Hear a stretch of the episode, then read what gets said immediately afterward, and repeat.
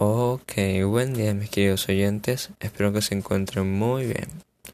Nosotros somos Carlos Novoa y Sebastián Barrios y lo que están escuchando es una invitación para que escuchen nuestro nuevo podcast que se va a tratar sobre la embriología, así mismo como escucharon, embriología.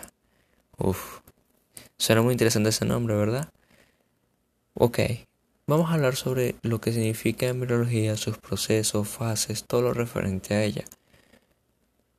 Para enseñar sobre ese tema, así que si quieren pasar un, un buen rato agradable y aprender un poco sobre biología, embriología y de cómo es el proceso para la formación de un ser humano y saber cómo usted o yo fuimos formados, deberían pasarse, créanme no se van a arrepentir.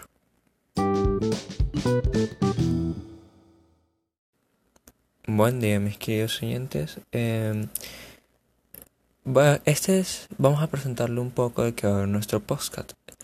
Eh, vamos a hablar sobre la embriología y para enfatizar en, en, que cada persona tiene que tener mayor conocimiento en cómo se desarrolla un ser humano, para tener un poquito más de conocimiento en esa zona de biología, y para ayudar a los jóvenes a entender cómo funciona el cuerpo humano.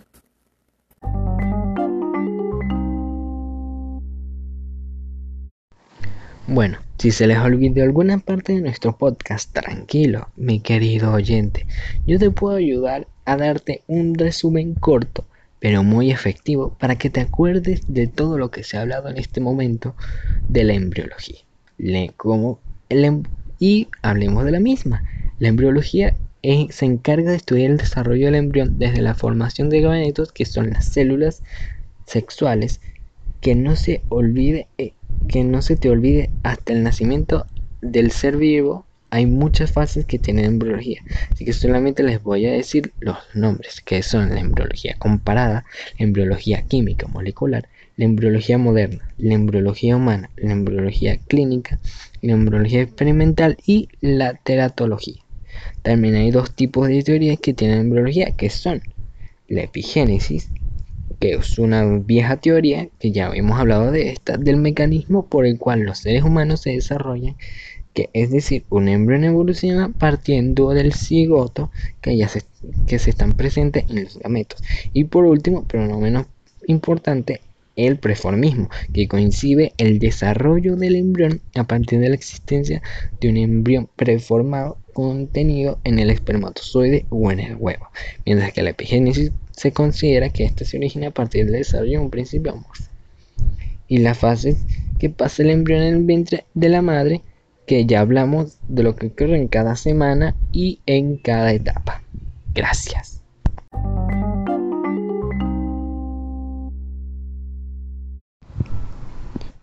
Hola, ¿cómo están? Les habla Sebastián. A continuación con el pod, eh, a continuación con el podcast se hablará de lo que es la embriología.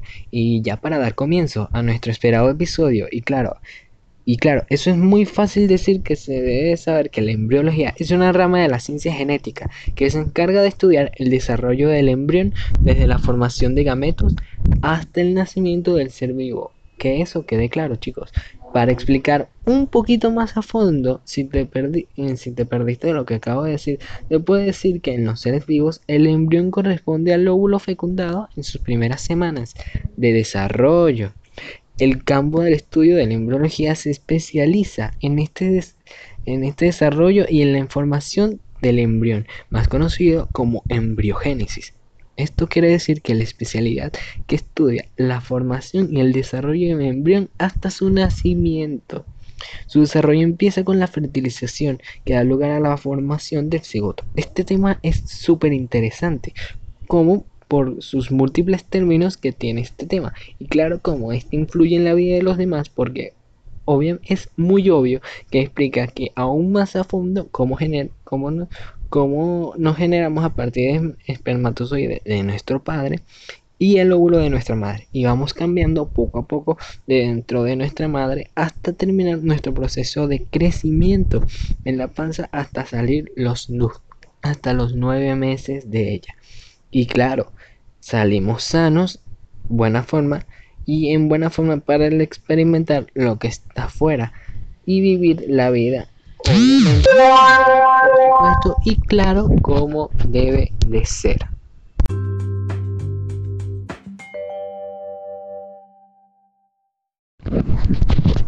Ahora para hablar aún más de este tema, quisiera preguntarles a ustedes, nuestros oyentes, los que nos están escuchando, si creen que la embriología tenga ramas. A lo que me refiero es si tiene clasificación. La verdad es que sí.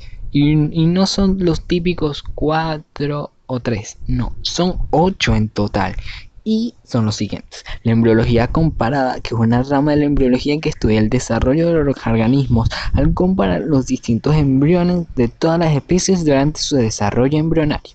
La embriología químico molecular, que a través, eh, a través de procesos fisiológicos, esta rama estudia el desarrollo de los embriones como entidad química molecular la embriología moderna, que es una rama que une la embriología con la genética, la bioquímica y la medicina moderna.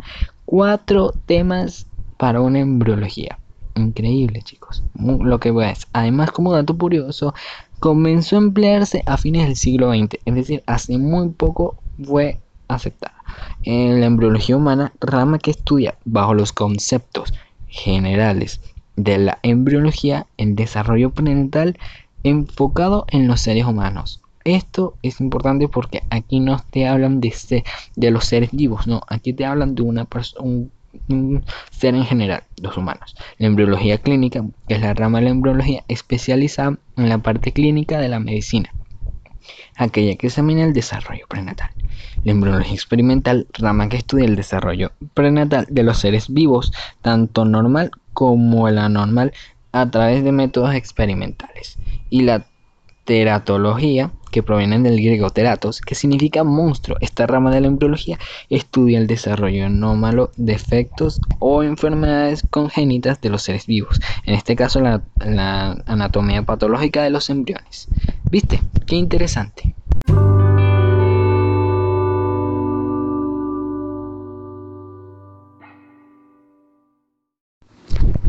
Y ahora vamos a hablar de cómo o de otra forma las fases que pasa el embrión en el vientre desde que entra el espermatozoide hasta los nueve meses que dura el bebé dentro del vientre de la madre.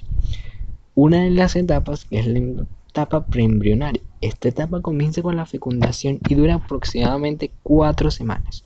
Durante este periodo, el cigoto comienza su proceso de división celular. Las nuevas células llamadas blastómeros se reorganizan en una estructura llamada morula, que luego se convierte en un blastocito, una, suerte de esfera que caracteriza por tener una cavidad llena de líquido llamado blastocele y los blastómeros reorganizados en la periférica. El blastocito eclosionará y finalmente se implantará en el útero, donde comenzará a formarse las primeras células del sistema nervioso y óseo. Pero de ahí, comienza la siguiente etapa del desarrollo embrionario, que es, que es la etapa de desarrollo embrionario, que comienza a la cuarta semana y termina en la octava. Durante esta etapa comienza a formarse las primeras estructuras que darán lugar a los diferentes órganos, huesos, cartílagos, tejidos, tejidos circulatorios, glándulas, vellos, cabellos y uñas. Increíble lo que se forman en ocho semanas. Además, el embrión comienza a adquirir características morfológicas de un vertebrado. La etapa fetal, que comienza a partir de la novena semana, tercer mes, y termina en el momento del nacimiento. El embrión pasa a llamarse feto y ahí el nombre de esta etapa. A partir de este momento, los órganos, tejidos y el sistema ya están formados, por lo tanto, y lo esperaba que continúen su desarrollo hasta alcanzarlo. Las características óptimas para garantizar las condiciones básicas para la vida posterior al nacimiento. Es que increíble lo que pasa una persona dentro del lóbulo para convertirse en lo que es ahora.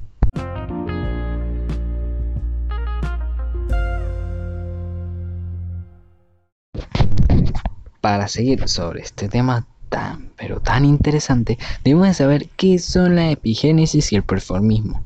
Que estas acciones son muy importantes en este tema, ya que son dos tipos distintos acerca de, este, de la misma. Es decir, son teorías del embrión, de la em-, embriología. El preformismo coincide el desarrollo del embrión a partir de la existencia de un embrión performado contenido en el espermatozoide o en el huevo, mientras que en la epigénesis se considera que este se origina a partir del desarrollo de un principio amorfo como consecuencia de los cambios que se producen en la fecundación. Este, la epigénesis es como una teoría muy vieja planteada, que este término tiene distintos conceptos, que cada uno dependerá de la especialidad de la científica o donde sea planteado. Como por ejemplo, en la biología, la epigénesis eh, es acerca del mecanismo por el cual los seres vivos se desarrollan. Es decir, un embrión evoluciona partiendo del cigoto que aún no se ha distinguido o lo que se evidencia de la existencia de elementos miniaturas y de órganos que ya están presentes en los propios gametos. Em, esta teoría, la teoría del epigénesis, eh, contradice a la teoría de la preformación, del preformismo, también se le podría decir.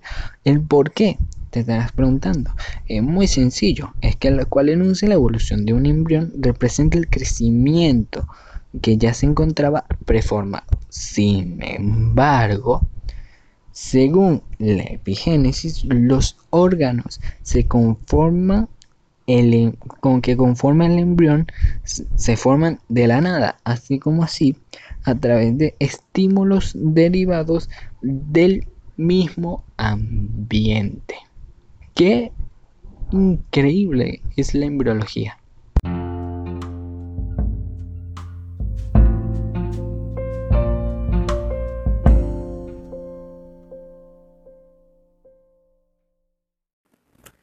Ok, lamento decirles que lastimosamente hemos llegado al final de este podcast. Si les gustó o le interesa saber más sobre nuestros próximos proyectos futuros, síganos en nuestras redes sociales, Instagram como Satecin 60 piso quinto B14 y esperen nuestro próximo episodio de podcast, el cual va a estar mucho más interesante y mucho más entretenido que este. Hasta la próxima y espérenos con ansias.